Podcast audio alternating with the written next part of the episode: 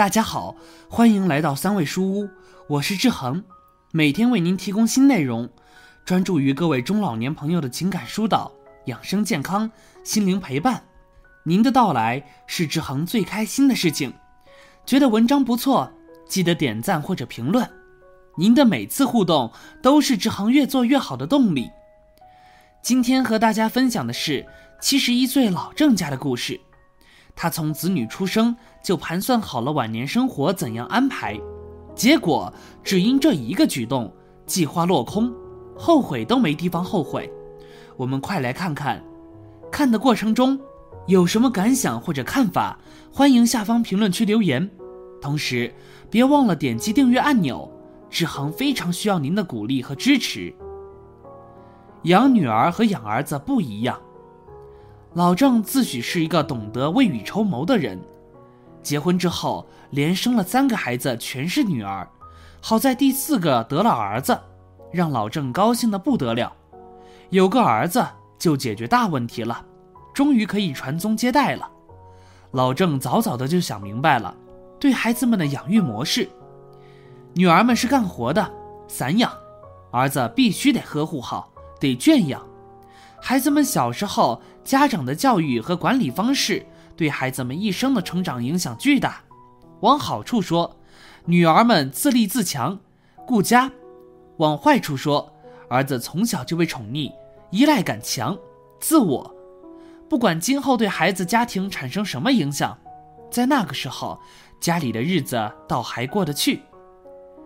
全心全意为儿子，四个孩子。前后快差出十岁了，最小的女儿都参加了工作，儿子才刚刚开始上大学，也是家里唯一的大学生，让老郑更加的倍感骄傲。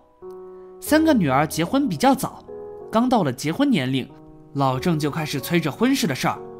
女儿们听到老郑的话，心里都很不舒服。照顾父母是应该的，老郑催促结婚的时候，动机太不纯了。合着连女儿们的多半辈子怎么过都安排好了，小时候干家务，成年了早生孩子，孩子带的差不多了，中年再回去给老人养老。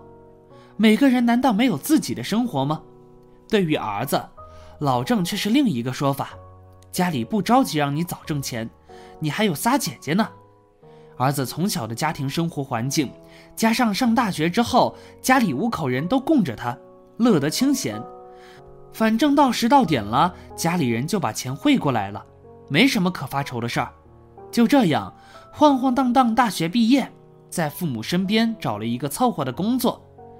接下来的事儿，无非就是娶一个媳妇儿，结婚生子。仨女儿结婚的时候办的都比较简单，到儿子结婚的时候，老郑寻思这是家里的大事儿，怎么的也得风风光光的给儿子办个婚礼。老郑提前都安排好了，姐仨各自干什么，采购什么，花多少钱，怎么分摊，儿子定定心心娶媳妇就行了。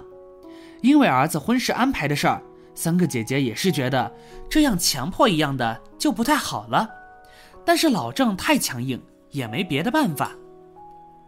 对养老的计划安排与老伴儿产生分歧。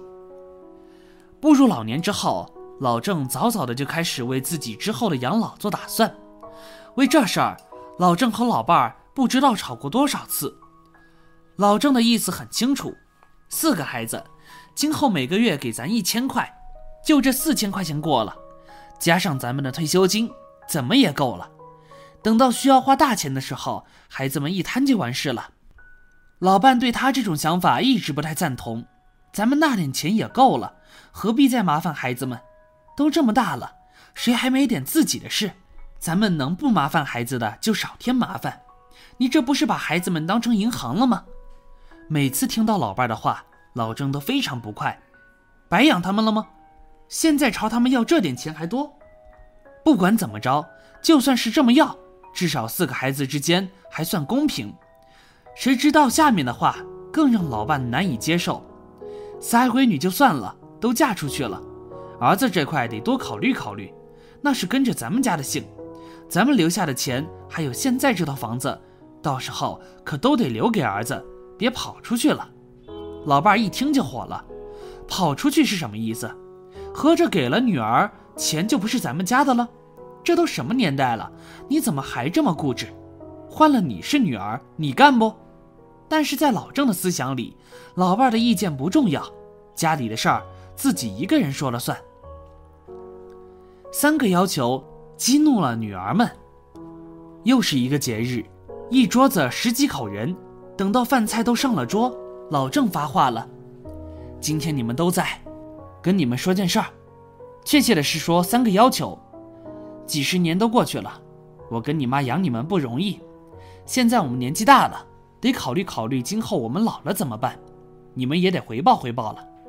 第一件事儿，打今儿起，你们四个每个月给我和你妈一千块钱生活费。”这些钱我们花不完，攒着，万一需要大钱的时候，起码我们心里不慌。第二件事儿，这是对你们仨闺女说的。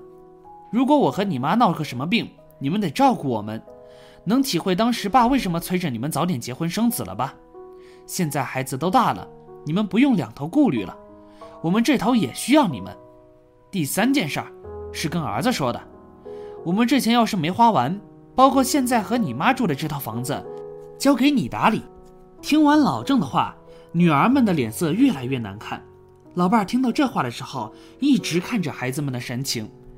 老伴儿忍不住了：“老郑，你问过我意见吗？你问过孩子们意见吗？我今天也把话跟你说明白了，他们怎么想是他们的事儿，这是你自己的意思，别说什么跟我商量过，我没同意。四个孩子谁轻谁重，在我这儿都是一样。女儿们一直都生活的小心翼翼。”只是心里很多想法不想明着说出来罢了。老人对待他们跟弟弟的态度不一样，早不是一天两天。现在把这事儿明明白白提出来，唯一的好处就是再也不用掖着藏着了。大女儿的反应出乎意料的冷静。钱，别指望着我给，爸，你给我们做的榜样特别好，特别值得我们学习。我家的钱选你，给我儿子留着。你们生个病闹个灾什么的。我肯定会管，有钱出钱，有力出力，不是因为别的，就是因为你们是我爸妈。至于你说财产都给老四，那是你自己的主意，你愿意怎么想是你自己的事儿。老四养不养你是他的事儿，我不干涉。我再给你说最后一句话，今后也别指望着我过来做什么饭，我做不起。说完，大女儿起身收拾完东西走了，老二、老三没说话。从他们的表情上可以看出，跟大姐是一个想法。随后都起身离去。节日本来是热闹的日子，一下子变得冷清起来。老郑在饭桌上气得发抖，没想到女儿们敢这么冷对他。儿子倒是表现得不以为然，似乎事情都与他无关。偏袒的心理和行为对家庭关系伤害极大。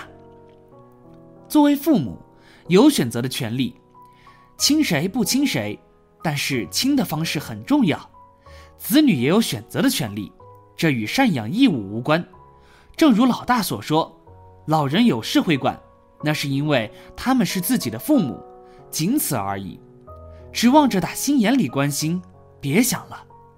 从老郑的计划来看，养大了孩子，到时候就可以开始向孩子们收租子了。这种行为对与错不重要。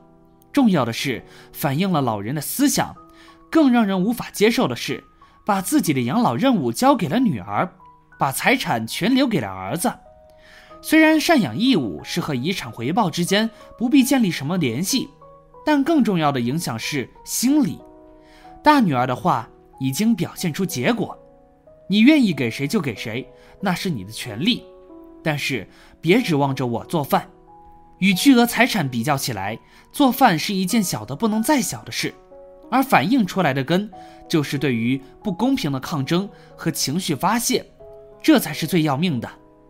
所以我相信老郑未来的日子过得不会太痛快。四个孩子里，仨孩子都不会出于真心给他养老，这就是老郑面临的养老结局。财产安排的问题所在。再说说老郑说的第三件事，对于财产给儿子的问题，客观的讲没有任何意义，除了给老伴儿和女儿添堵之外，这种表达没有任何法律保障，而且还不合法。他没有权利处理与老伴的共同财产，这种意义表达方式也算不得遗嘱。按照老郑对待子女的态度和要求，我倒是宁愿让老郑认为这是一份合法有效的遗嘱，无法生效。换句话说，未来老郑和老伴儿留下来的财产将会由四个孩子平分。借着这个事情，有几个观点与大家做一个分享：一，如果老人希望自己的晚年生活建立在子女赡养的模式之上，对待孩子们公平是唯一实现目的的手段。这副心理牌要学会打好。公平是心理上双方之间形成的一种共识和默契。如果老人确实对待孩子有偏袒心理，在具体事儿上也要找回来，千万要避免偏一头，却让另一头做事。没有人会心甘情愿接受这种处理方式。既然一头沉，那可着一头用，可能结果还会好些。三，想提前安排好财产分配，想法是好的，但是要慎重。仅做口头的意思表达没有用，要按照法律规定。真正订立一份合法有效的遗嘱，才能实现自己的愿望。屏幕前的你看完老郑的故事是怎么看的呢？欢迎在评论区留言哦，也别忘了点击订阅，随时与千万中老年朋友们在线交流。